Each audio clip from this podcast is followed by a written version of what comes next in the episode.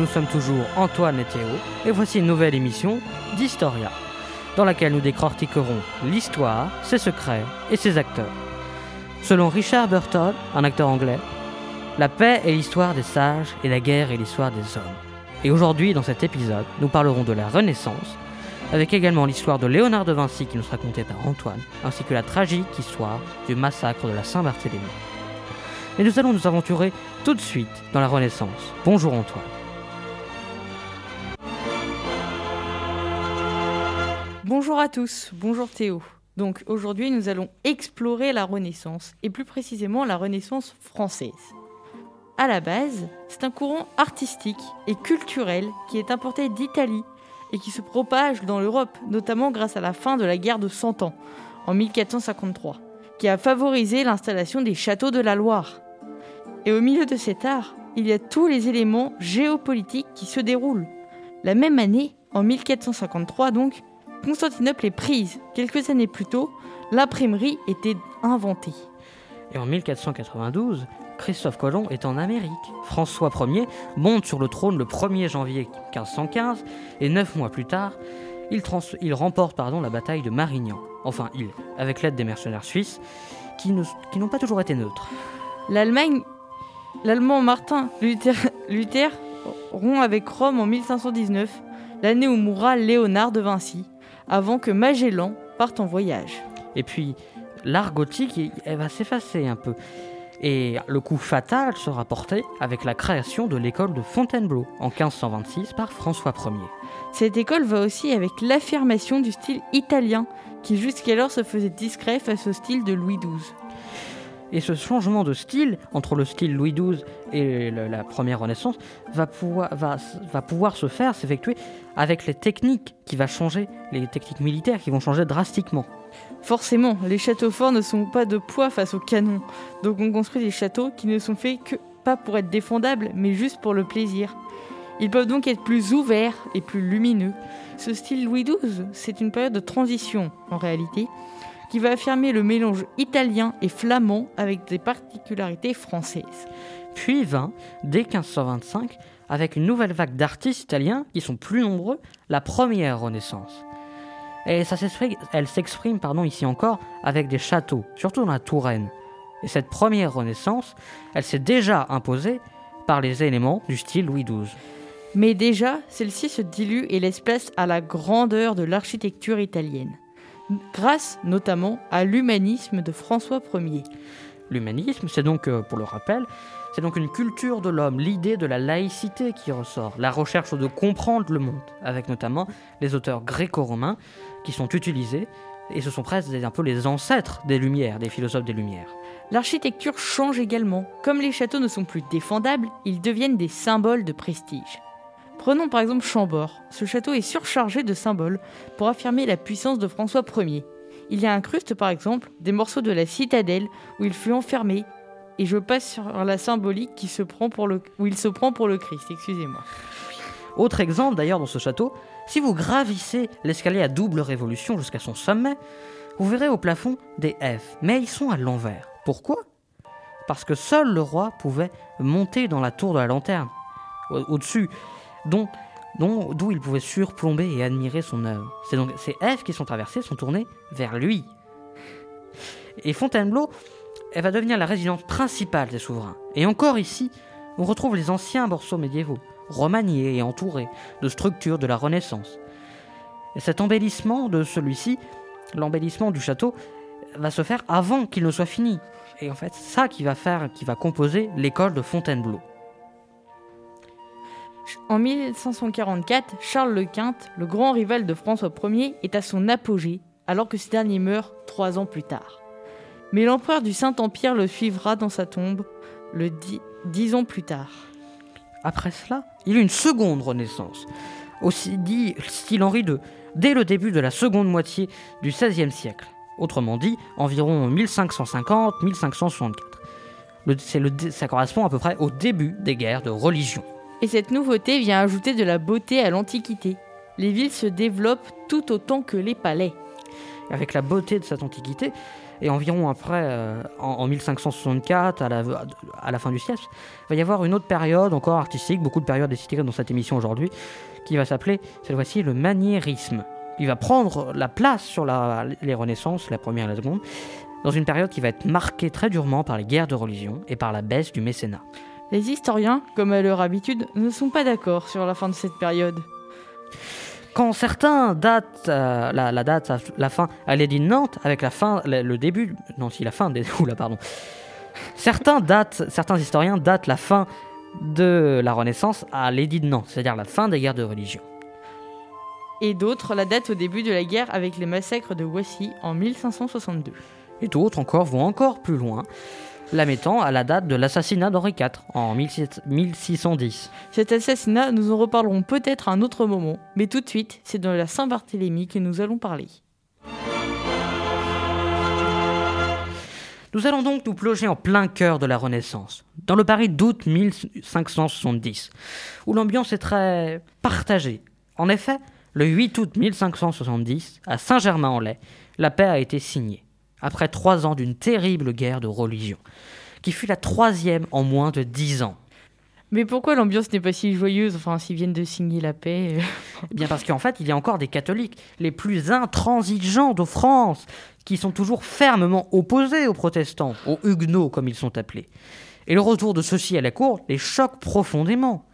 Et ce qui fait encore plus jaser, c'est le retour de Gaspard de Coligny, le chef des protestants au sein du Conseil royal. Dans ce contexte exécrable, la reine-mère Catherine de Médicis et le roi Charles IX ont décidé de sauver la paix. Mais malheureusement, ces derniers ont conscience que les caisses du royaume sont vides. Malgré que les, Médicis soient les banquiers d'Europe, la reine-mère décide alors de marier sa fille, Marguerite de Valois, catholique comme toute la famille, avec le prince protestant de Navarre, le futur Henri IV, pour permettre une réconciliation. Et tout de suite, pour euh, apaiser un peu les mœurs, on va dire, une petite pavane pour le roi de, de duc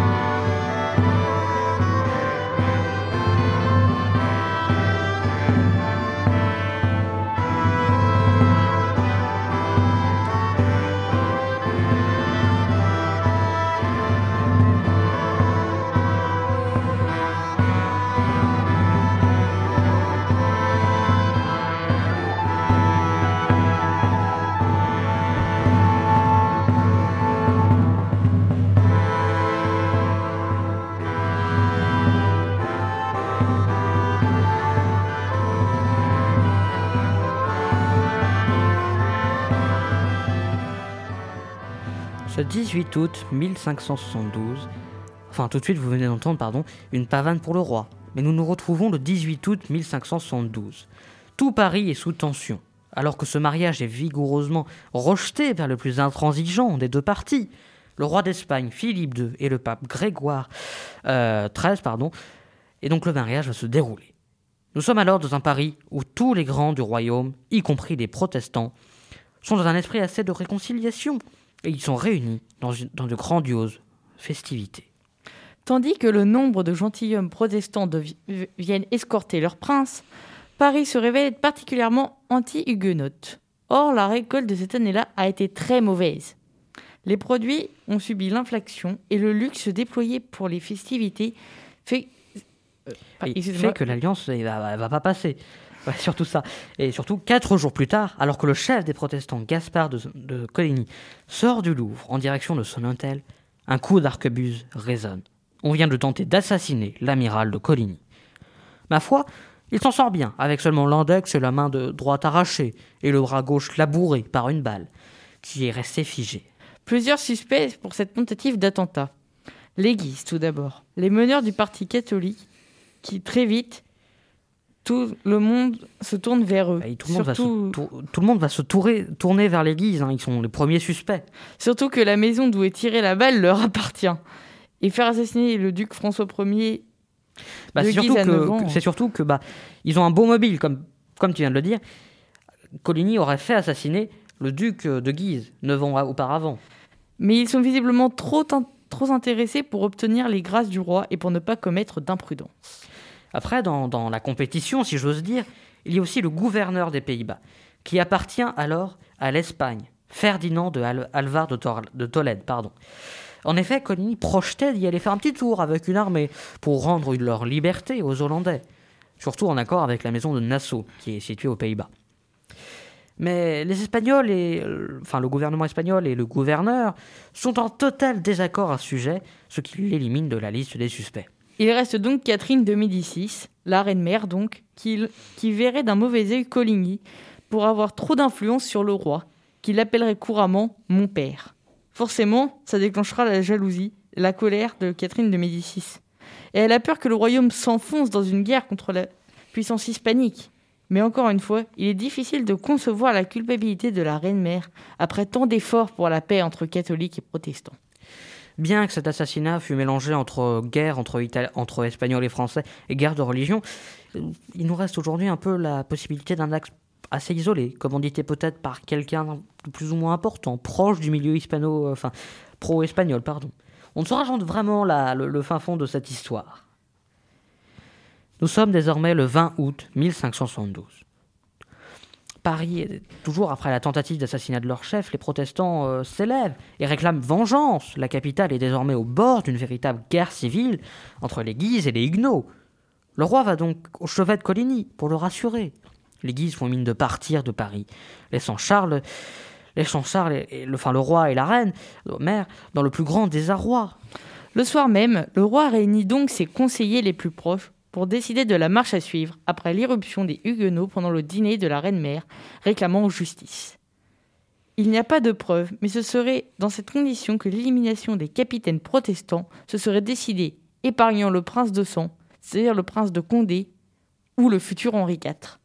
Le premier acte de barbarie est scellé. Avec cette réunion bourgeoise, avec cette réunion, pardon, ce sont les bourgeois qui vont être armés. Les portes de la ville sont closes. Le commandement de l'opération est donné au duc de Guise. Bah oui. Il commencera par achever et défenestrer l'amiral Coligny, qui, euh, par la suite sera jeté à la Seine et massacré par la population. On évacue les nobles protestants, mais c'est pour mieux les tuer quelques ruelles plus loin. Le commando de Guise entre ensuite dans un faubourg qui se trouve encore au-delà de- des portes de Paris. Sauf que bah, les protestants, ils ont pu riposter s'enfuir. Parce que bah, les clés de Paris ils avaient un peu été perdues. Bref, ainsi est scellé le deuxième acte de la Saint-Barthélemy. Le troisième est encore pire. Ce ne sont plus que les chefs protestants qui sont massacrés, mais tous les Parisiens se réveillent et attribuent le tapage nocturne aux protestants et commencent à les poursuivre. La tuerie dura encore plusieurs jours. Malgré que le roi et la reine-mère voulurent rendre justice aux protestants, les catholiques intransigeants les poussèrent à interdire leur culte. Et, ce qu'on raconte un peu là comme une pièce de théâtre n'est pas fini, parce que la Saint-Barthélemy, ça va se répandre dans toute la France, dans toutes les grandes villes, et ça va durer encore plusieurs semaines. Au fond, tout, ça, la, vraie fin des guerres de religion, ça va se dérouler en 1598 avec l'édit de Nantes, qui tolère les protestants. Maintenant, je vais vous parler donc de Léonard de Vinci, comme euh, nous l'avons dit précédemment. Donc, Léonard de Vinci est né le 14 avril 1452 dans une petite maison de Métaillère, un village de Toscane, situé non loin de Vinci. Il serait né d'un amour illégitime entre Piero Fruiosno, Fruiosino di Antonio da Vinci, je suppose, on parle pas très bien italien. un jeune notaire de 25 ans, et de Catrina di Meolippi, une jeune femme de 22 ans. Et dix parrains en témoignent à son baptême, rien que ça. Léonard passe donc environ les 18 premiers mois pardon, de sa vie avec sa mère, puis il est, euh, il va être confié à son grand-père maternel, il va le garder pendant 4 ans. Âgé de 5 ans, il va rejoindre la demeure familiale paternelle à Vinci. Ce sera d'ailleurs principalement euh, son père donc qui va l'éduquer et va- qui va lui transmettre, euh, selon ce qu'on sait, sa passion de l'observation et de la nature. Ce- son grand-père, pas son père. Pardon. Ce sera sa grand-mère, Lucia di Serpiero di Soso, Soso, qui l'aura initié aux arts du fait de sa profession de céramiste. Il reçoit une éducation assez libre qui lui permet d'apprendre à lire et à écrire. J'ai mélangé parce qu'en effet, Léonard il va rejoindre son père qui se situe à Florence. Il n'est donc pas euh, chez son grand-père. Enfin, si, il est chez Léonard est chez son grand-père, mais son père n'est pas là. Il est à Florence. Et Léonard va le rejoindre en 1462. Ce dernier, bah, il va bien reconnaître. Le père va reconnaître Léonard comme son fils depuis sa naissance. Mais comme il n'est pas vraiment euh, légitime euh, niveau point de vue mariage, et ben on le titre, euh, le métier de notaire va pas lui être accordé. De plus, puisqu'il appartenait à une catégorie sociale quand même assez intermédiaire, entre, comme on dit, entre doti et non doti, euh, il ne pouvait pas fréquenter les écoles latines dans lesquelles était dispensé l'enseignement des lettres classiques et des humanités. Il entra donc dans une école d'arithmétique à l'âge de 10 ans pour en ressortir deux ans plus tard à la fin de son cursus. Ensuite, il est envoyé en apprentissage chez le maître peintre Verrocchio. Il apprend ni le latin ni le grec ancien durant son enfance, ces langues étant seulement étudiées en cursus de sciences. Du coup, il va apprendre le latin qu'à l'âge de 40 ans, en autodidacte. Et pour l'anecdote, il n'était pas très bon en orthographe. Giorgio de Santalina, un historien et philosophe, dira même de lui que c'était un pur chaos. Il intègre ensuite l'atelier de Verrocchio ainsi que son père, après que son père ait montré certains de ses dessins au maître. Là-bas, il devient apprenti, puis compagnon. Il découvre des techniques de peinture et étudie notamment la géométrie. Son maître demande à ses élèves de compléter certains de ses tableaux. Puis des historiens, pour autre anecdote, nous rapportent qu'en 1470, il peint ainsi un ange sur le tableau, le baptême du Christ. Verrocchio, impressionné par la beauté de l'ange peint par son élève, aurait juré de ne plus toucher au pinceau. Donc, à 20 ans, Léonard termine son apprentissage et devient à son tour un maître. Mais il reste curieusement travailler chez Verrocchio. En 1473, il, arrive à- il, arri- il lui arrive de retourner à Vinci pour voir sa mère et son nouveau mari. À l'heure où l'homosexualité est condamnée euh, partout euh, en Europe, Léonard et trois autres personnes sont accusées de d'en être. Puis, en 1482, Léonard quitte Florence et rejoint Milan, où il passera 17 ans de sa vie sous la protection et à la cour de Ludovic Sforza. Léonard consacre alors ses études à l'astronomie et à la mécanique ou encore aux mathématiques. Cela l'amène à la fin des années 1480 à concevoir l'homme de Vitruve et la Seine. Il rencontre dans les, bêtes- dans le même temps un enfant qu'il affectionne particulièrement et qu'il se nomme Salai, contraction de petit diable en italien. Il continue ensuite toutes ses œuvres autant qu'il n'en finira jamais. En 1499, alors que Louis XII, va, le, roi de France, va envahir Milan et que son maître Sforza va partir en Allemagne, Léonard prend le parti, enfin il est prêt à partir et il va rejoindre son maître.